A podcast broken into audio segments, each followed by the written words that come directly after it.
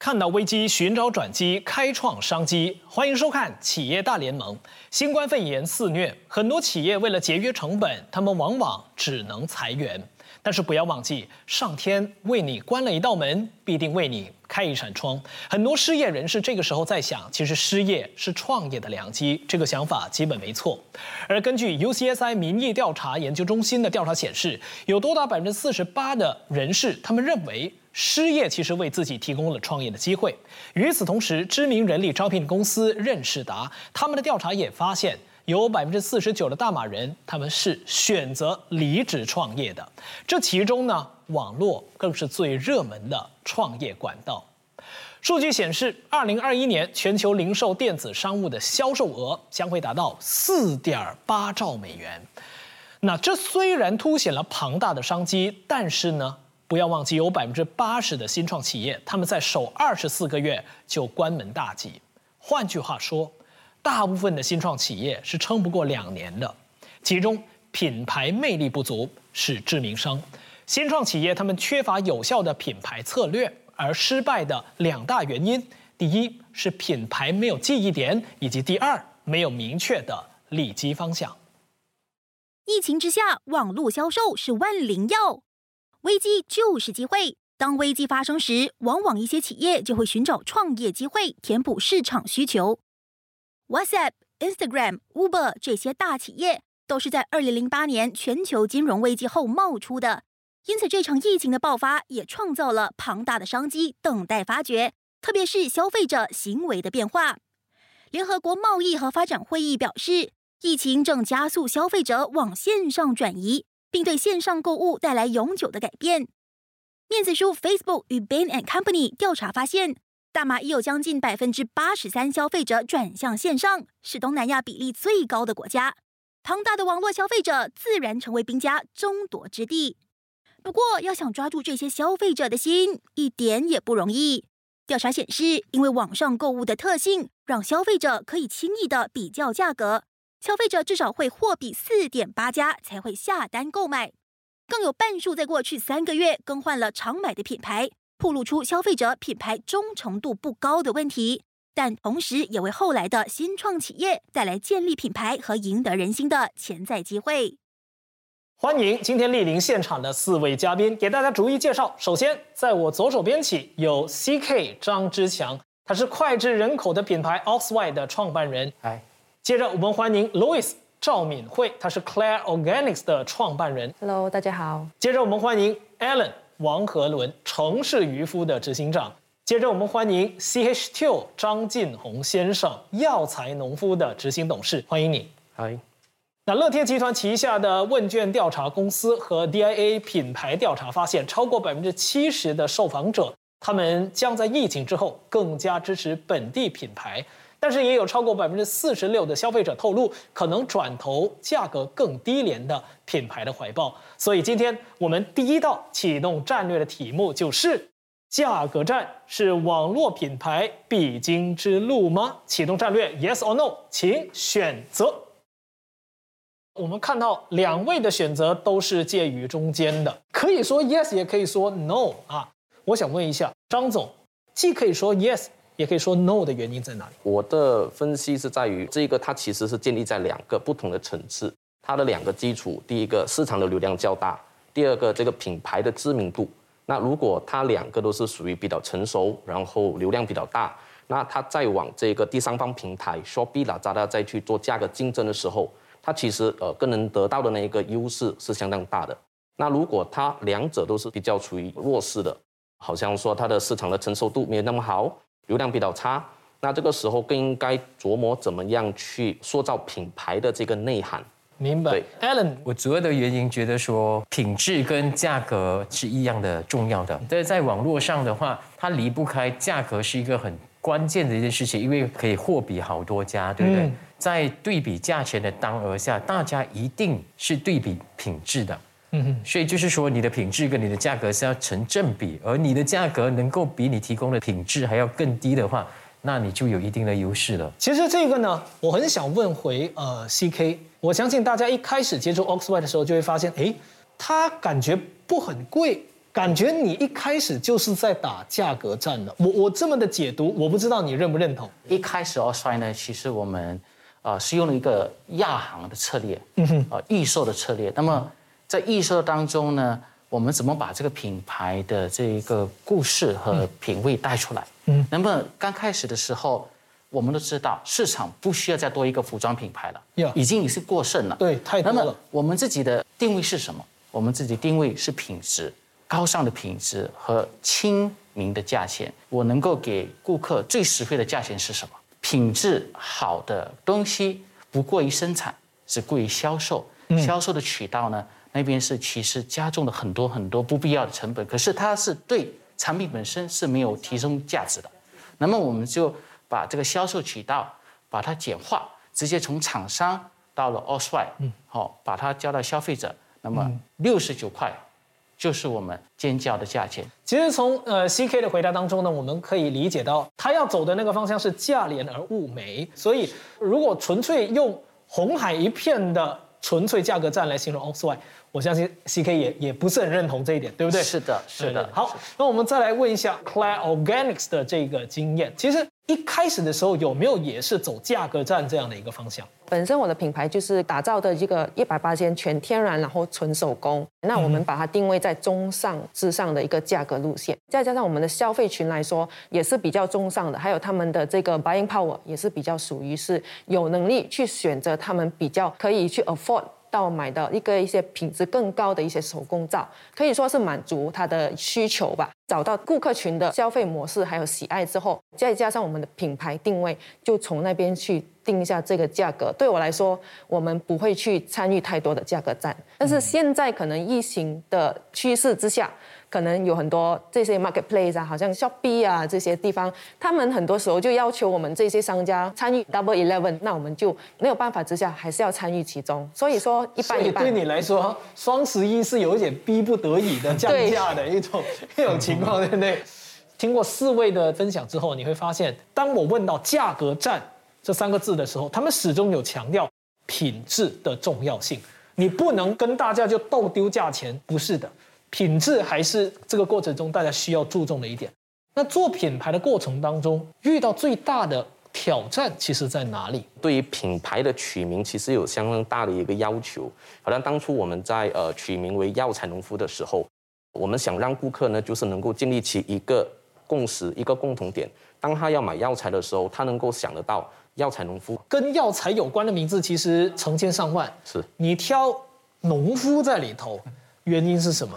那取名来说，我们当初有想了几个名字，其中一个药材农夫就我们现在用的，另外一个的话呢就药材老。那药材老的话，相对来说会比较呃比较俗气吧，啊，所以呃我们觉得农夫在这一边，它的字眼带出来的意思是属于药材也是经过不断的去耕种才能够播种而拿到的一个产品。那么在这边的话呢，农夫跟药材它其实有起着一个呃相当好的一个关联性。比较有接近大自然的一种气息在里头，是这个都是有巧思、有心思在里头的。那我我又很奇怪了，农夫有他的用意，城市渔夫有没有他的用意？那我原本我自己从事的其实就是呃品牌营销的这一个工作，当时我还是在城市生活，我自己就觉得。嚯，太难搞了！要买个海鲜有那么复杂吗？嗯，然后所以当时只是觉得说，如果我们要在城市里面买一个新鲜的海鲜是不容易的。嗯，所以我们当时就喊出一个口号，叫做“这座城市欠我们一条新鲜的鱼”。这座城市缺的不是海鲜，它缺的只是新鲜。嗯啊，那没关系，城市渔夫来了。嗯，所以我们就叫城市渔夫，就把渔夫带到城市来这样的一个意识。这个东西是我觉得说，在取名字的时候是需要很直接的让大家知道说，我在提供你怎样的与众不同的一个产品。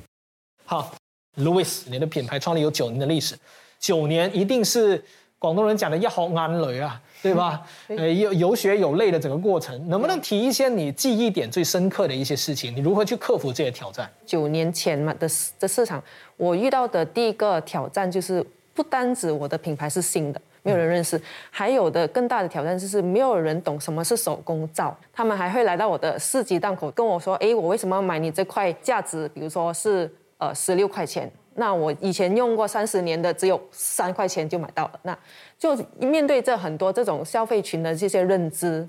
嗯，当中下了很多很多的呃力量去 educate 他们。头两年的时候，就是在呃提高的那个叫做 awareness。所以那个时候第一年里面，我们通过很多这些教育性的市集还有活动，去把我们的认知度去提高。那这过程中，网络是如何帮到你？因为九年前网络网站网购生意啊，比如说物流那些还没有很流行。那时候 FB 对我来说不是直接的用一个营销的方式，是通过 FB。打造品牌的名声，一个线上然后线下的一个教育式的一个分享，打把名声品牌打造出来。CK，你觉得在打网络上这一块的时候，遇到最大的挑战是什么？那么当初我最大的就是通过呃这个网络的趋势去告诉我们这个品牌的理念。好，当初我真的没有产品，我自己自自家的衣服我才有十件。厂商给我，而且都没有这些品牌印刷期都还不来不及时间，这样我我只有十件没有品牌的自家的衣服，怎么在网上做行销呢？那么我就通过我一连串的努力，呃，出国考察，啊，去厂商采购啊，那么一系列的困难啊，我把这个一个做一个稿案，告诉了这个消费者，这是我的努力。可是呢，我今天我需要你的帮忙，我需要你来 support 我，因为。我只能够通过预购才可以把这么高品质啊的东西东西交到你手上。这么高品质，同时价廉物美的东西送到你，性价比高，而且这你应该怎么做？好，你帮我一把，请你支持我啊。那么这样子的一个一个行动呢，让我们短短在三个星期里面收集到六万五千个支持者啊，就好像北美洲的 Kickstarter 这样子嗯啊。在我们开卖之前，我就有底。我就有信心了，因为通过数据，我们的 conversion 转化率呢，我们知道至少我开卖当天，我一定可以卖出三千件衣服，我就可以跟把这笔钱去厂家那边交单了。很幸运的也是一开卖当天，我们也卖出了六千件的衣服。透过 CK 的这个经验，我们会发现到，所有品牌一开始就没人知道你是谁，也没人知道你要干嘛。C K 那个多一个就是他手上连货都没有，那个根本就不知道是不是 Oxwhite 的货，因为 Oxwhite 的名字都不在上面，没有办公室啊，没有办公室，没有 business card，呀，就那他怎么做起来？我觉得这是一个很好的借鉴。我觉得他的起点是因为他能够把一个故事说好，大家愿意给他这个 support，东西就开始了。对，得人心者得天下，所以我们还是要想办法如何得人心，把故事说好。大马公司委员会的数据显示呢。在去年三月到十月，短短七个月的时间之内，已经有三十七万多家的线上公司成立了。这个现象凸显了什么？凸显了网络创业现在是多么的火热。但是无形之中也带出了一个信息，就是新创企业你要在那么浩瀚的网络世界突围而出有多难呐？你看看你身边有多少的竞争者，想要消费者看到你，你就需要有一个精准的品牌定位。要如何执行有效的品牌定位呢？我们接着来看看明讯是如何帮助这些企业做到的。建立网络品牌的 Pull and Push 策略。新冠肺炎疫情加速企业转向线上的脚步，线上销售已经成为商业大趋势。但要从消息泛滥的网络世界脱颖而出，线上品牌想要打响名号，需要什么元素呢？First thing that a lot of people do. is focus on what I would consider the push area. A business is to push what they are offering to customers, and the most obvious place that they go to is often using intermediary platform. So whether it's Grab or Food Panda or Lazada or Shopee and so on and so forth, platforms are a really good, quick way to go digital. But the real question becomes, now how do you stand out? It is very important to also think about how you're pulling customers, which is where your brand comes in if we serve first, then only we sell, then I think it's a better way to think about it. And Maxis has helped a lot of SMEs with their digital transformation, right? Do you have any advice for those who want to start up a new online business? Any tips for them? Yeah, I, I think to continue on this idea of serve, not sell, is also a principle and a practice that we have in Maxis as well. So those four facets are important. Building a destination, doing digital marketing easily, mm-hmm. making sure that they're always on connected, mm-hmm. and ensuring they have access to grants to help them get off the ground. Okay, so what products provided by Maxis that can that is suitable to help these SMEs? The first is the Maxis SME grant program will help you get funding. Okay. The second is Maxis connectivity products. So whether that is fiber to the premise or to your home or Maxis business postpaid plans will help you get started and make sure you're always on. The third is the digital marketing starter kit will mm. help you when it comes to doing digital marketing in an easy, simple, effective manner. And the fourth is building your destination with our Maxis e-commerce team. The e-commerce team can use best-in-class platforms to help you develop that web destination or the social destination that is fundamentally important for your brand. Okay, so other than all these plans, will Maxis come out with further initiatives to help SMEs in the future? Yes, definitely. We are totally committed to the SME marketplace for Malaysia. Particularly, we are also very aware, as a part of our principle of serve first, not sell, is that people need information. People need inspiration. Sometimes they need hand holding. That's why we are investing in programs such as the Spark series of webinars, on ground events. Well, we're also providing help for the sort of B40 entrepreneurs. Our programs, such as the E-Class Usahawan for Wanita right now, is basically a part of our online learning platform to help B40 entrepreneurs also walk them through the program, workshop with them to help them go digital in small, but for them, very powerful ways. Thirdly, I think you would also see a campaign called Usaha Wira, not only be inspiring, I mean, a theme, but more importantly, it shares a lot of stories about how various businesses, whether you're F&B or you're in logistics or you're in retail, it shares all these stories about how these champions of our of entrepreneurship 新创网络企业想要在网络战场取得成功，那就得了解做好吸引顾客上门的拉力行销 （pull），以及让客户心动购买的推力销售 （push）。 这样才能帮你吸引更多的流量，进而再将流量转换成销售和品牌价值的机会。在目前的疫情之下呢，是加快了线上生意的发展。国家银行的数据显示，去年三月到十二月期间，线上零售的销售额增长了百分之三十三，比年初的百分之二十二增幅快了一半。不过，疫情带来的庞大线上流量，是不是意味着他们已经成为品牌的跟随者？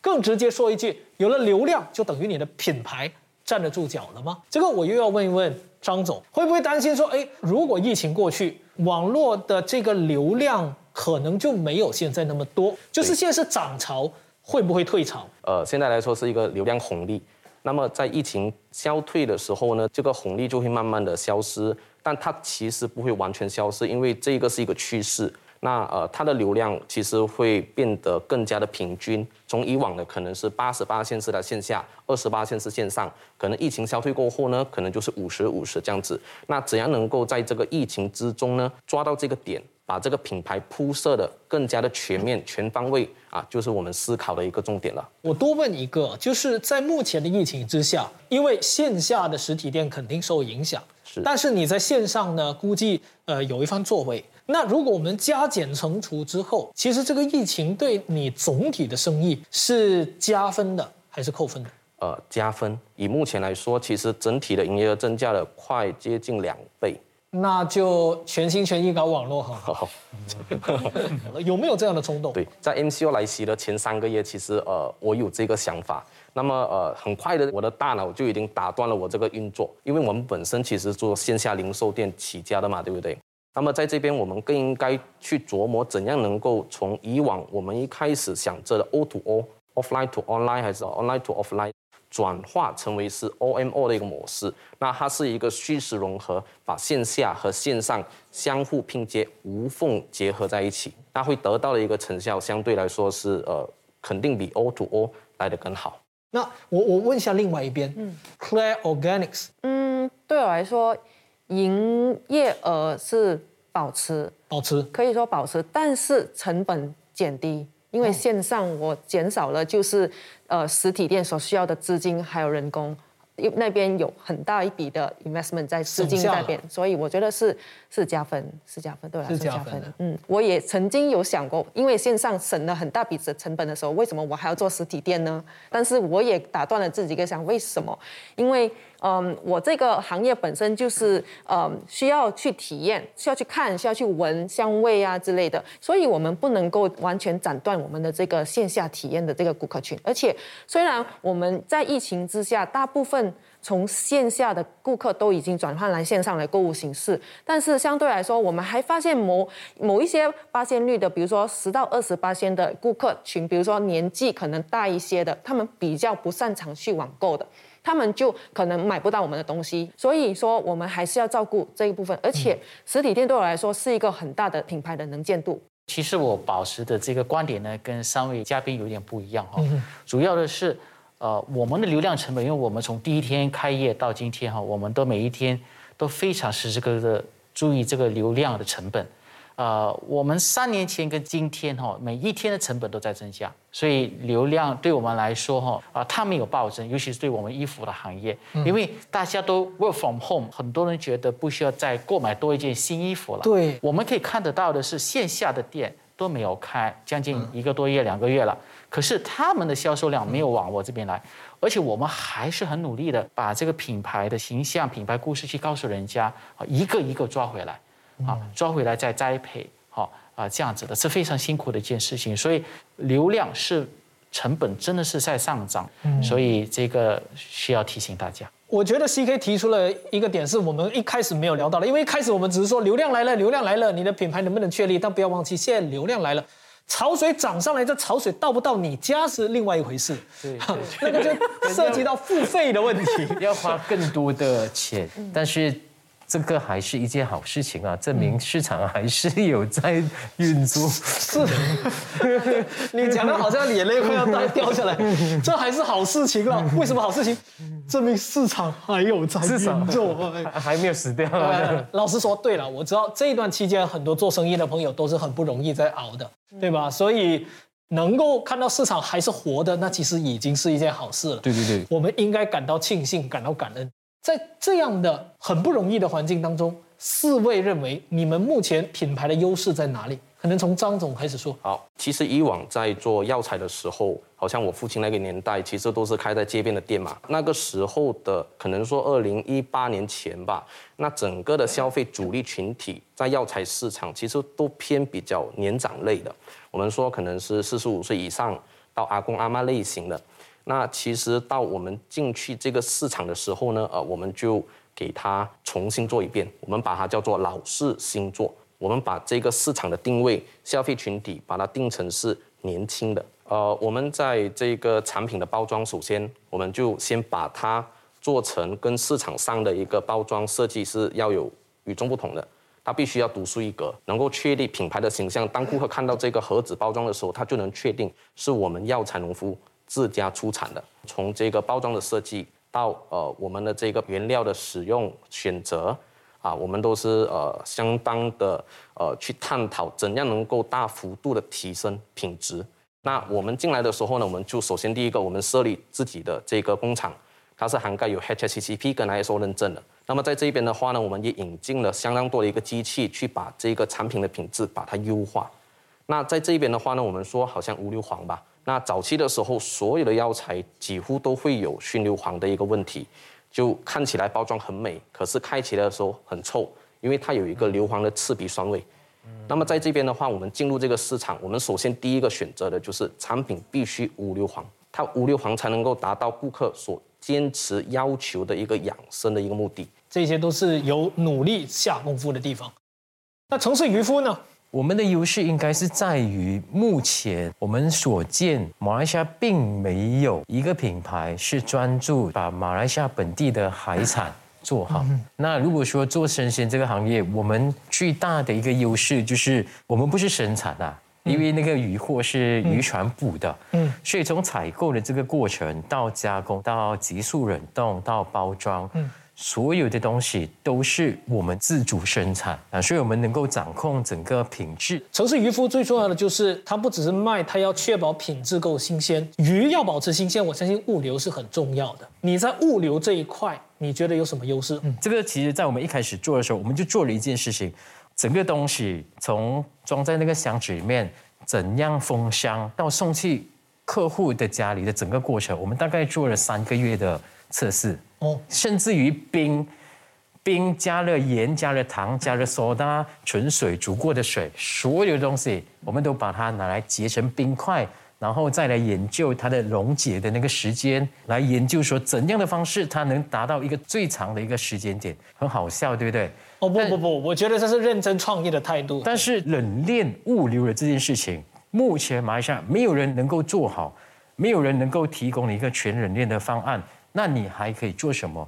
那你就要找出你自己的方法，所以这个东西我相信就是每一个创业者，你要去做的不单纯在你的产品上，你还要去找方法去解决你面对的问题。就如何降低那个运输物流费用之余，又能确保那个冷冻是到位，能够新鲜送到家，而且要快。我们也曾经试过，比如说在去年疫情发生的时候，可能一天我们就会可能亏掉一个。啊，四万块、五万块的，他会面对这样一个情况，比如说突然间暴增的业绩暴增的，嗯，些突然间宣布明天落到，今天所有的人就拼命下单了。OK，啊，那那你们怎么办？就不是你一家，就全部人都一样啊。那个物流公司可能它能够负荷的量，可能是一天是大概一万个 box。OK，啊，可能今天突然间变十万个 box 啊。他也晕倒了，那他送不完的话，有可能你的产品会出现问题的，就变成商家要抉择了，要抉择说你要放弃掉这堆产品，还是继续送去？那以我们的方式就是放弃。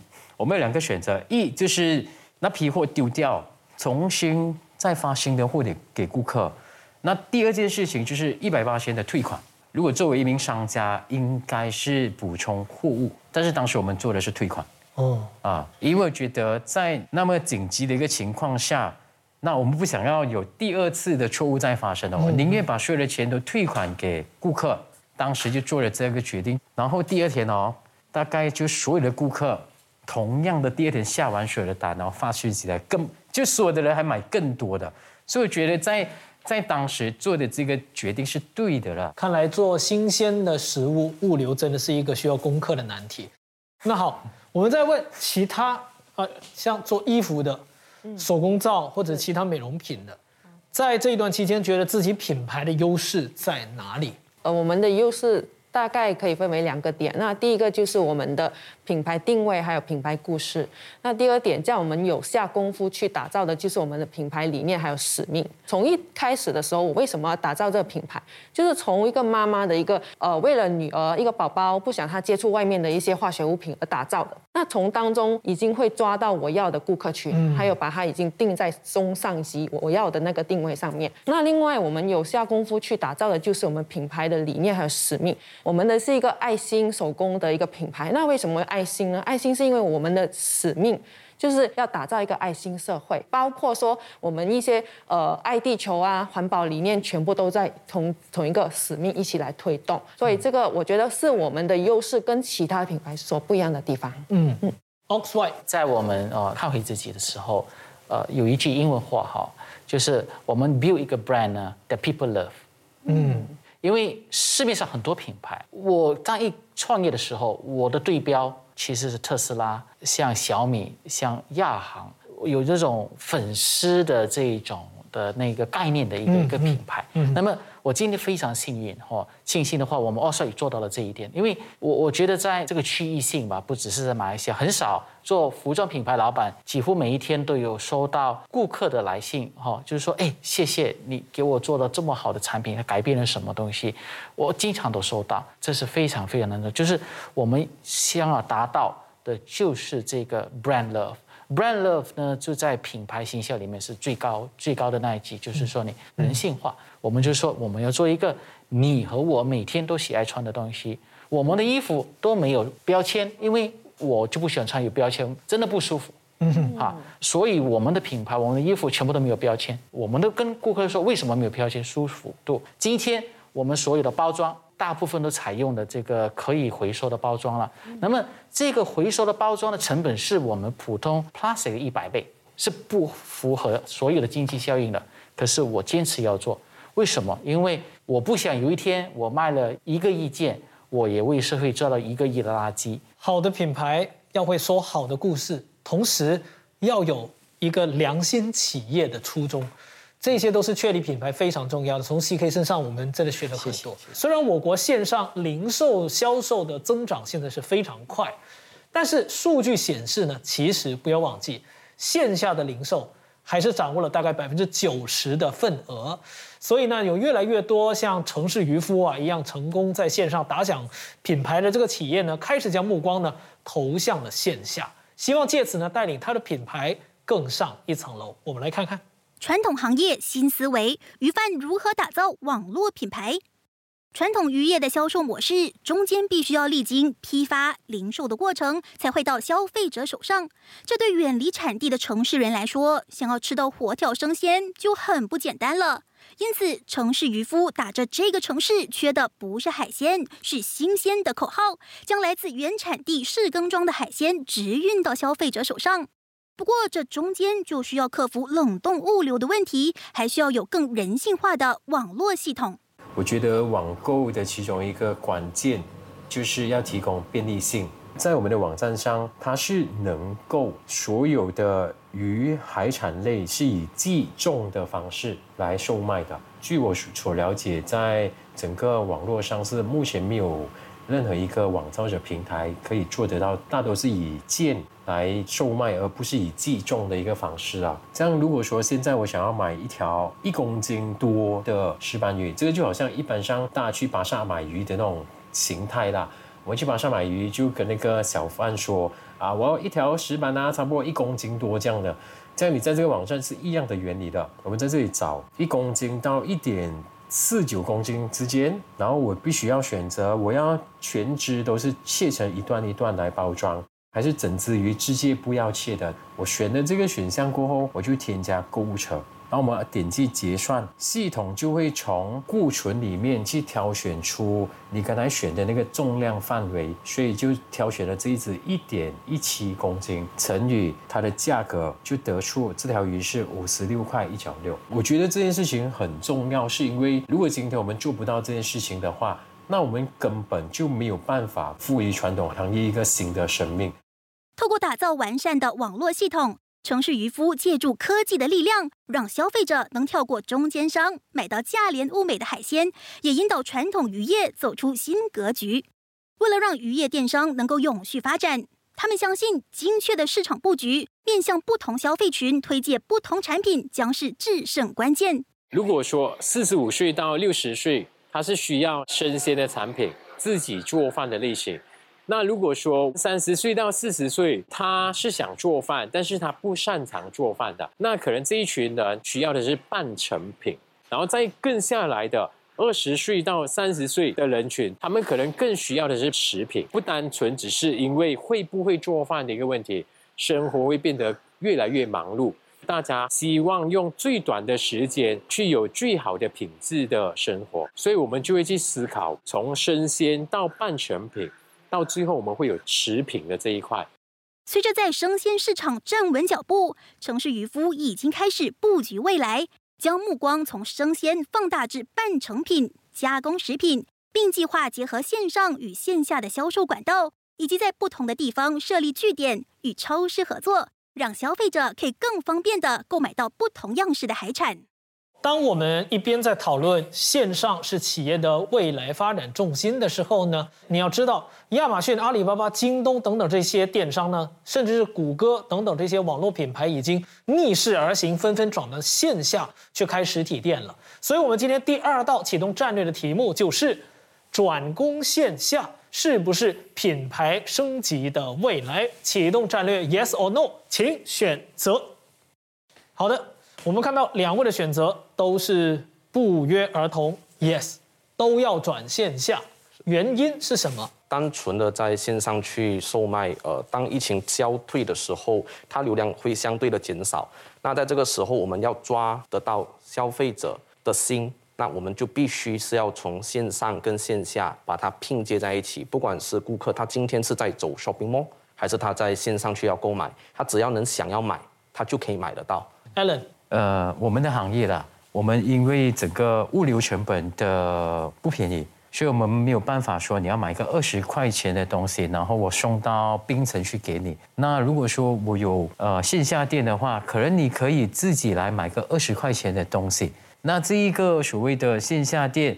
呃，它有具备一定的优势，是在于能够跟顾客有更多的面对面的互动，能够加深顾客的忠诚度。最重要的是，新的顾客的开发，它真的是要触摸得到、看得到。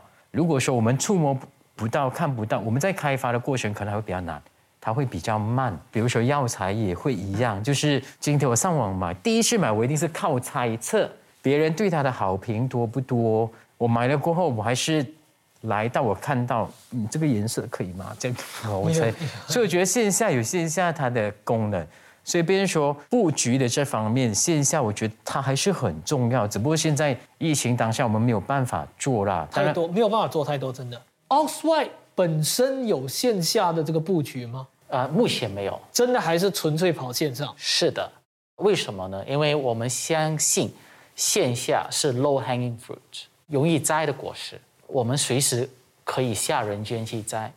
可是为什么我还不摘呢？因为我线上都还没把它做好。我们选择做线上，就要把它竞争力做得好。就好像我们线下的实体店的一些老板们，他们都非常的专业，把实体店做得好。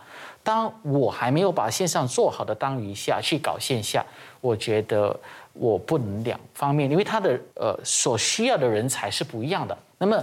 我始终相信，有一天我下人间去开实体店的时候，他的理念是跟我线上的一样啊。有流量来了，我怎么把握它？接下来的是，你走进我的实体店，我就知道，嘿，你是江汉，江汉你好，哎，今天能够帮到你吗？上次你买的内裤 OK 吗？啊，我就知道，因为我们用变脸的实脸，知道你是谁了。我我不用开很大的店，不用在一个两万、三万、四万、五万平米来用大来去做。不用以精准度来去做，而且我们更重要的是，它是体验。那么你摸你喜欢的，哎，行，你自己用手机下单，可以寄去你家，你可以到我们柜台取货。我不要你再拿信用卡来了，那个数据，呃，你你联系方式通用在一起。嗯，我们以后要的数据是你来过我们的店，我怎么让你明天、后天、大后天、下个礼拜再来？Gone are the days，我们应该很主动的去找流量。嗯，其实它原理跟超市是一样的，超市卖鸡蛋、卖这个面包都不赚钱。药材店它的流量产品就是卖面包，它面包是比公家更便宜的。啊，为什么？对吧？就是流量。所以都是引流。对我们，我们的思维应该以以流量怎么引流，而且是主动的，不是被动的。嗯，不要开店来去被动，而且还要人家掏腰包给钱，来了是谁还不知道。嗯，所以。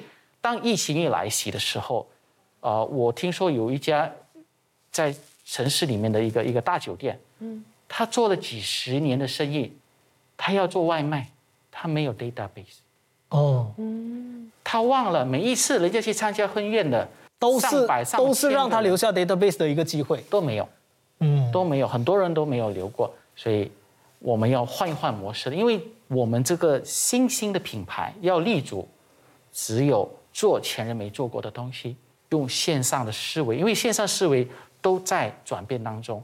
我需要把它写精通了，才下人间。那么你摘的果实，你才比较有准备，不要带了太小的篮子去，装不完。这一个是你未来搞实体店的一个秘密武器，但今天你愿意无私分享出来，我觉得这是很好的一种经商风气。如果大家把心胸放宽广，你会发现生意是做不完的。我们真的可以互相帮助。然后获得很多，对对吧？那 Claire Organics 对我来说，我的实体店有呃四五家呃分店。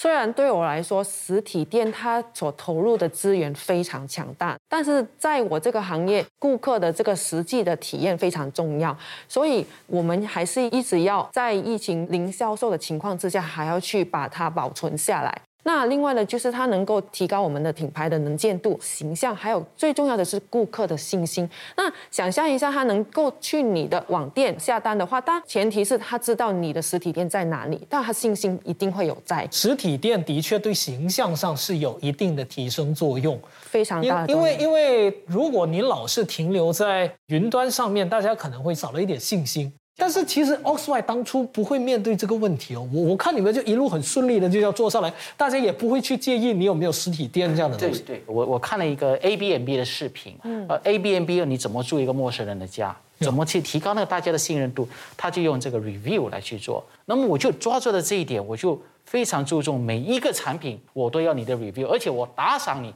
你买我五块钱东西，你 review 我给你五块钱的购物券。的确是很重要的，因为我作为消费者，我也会去看，哎，过往的消费者觉得 O 不 OK？其实那的确是增加信心的一个重点。对，在这边我也补充一下，就是呃，在呃我们起初成立那个线上的时候呢，我告诉我的团队，你们可以不要告诉我顾客多么称赞我们品质怎么好，我们包装怎么美，只要如果有顾客投诉我们一次，那一次你一定要马上在一个小时之内告诉我，而且要在一天之内给我知道你的解决方案是怎么样。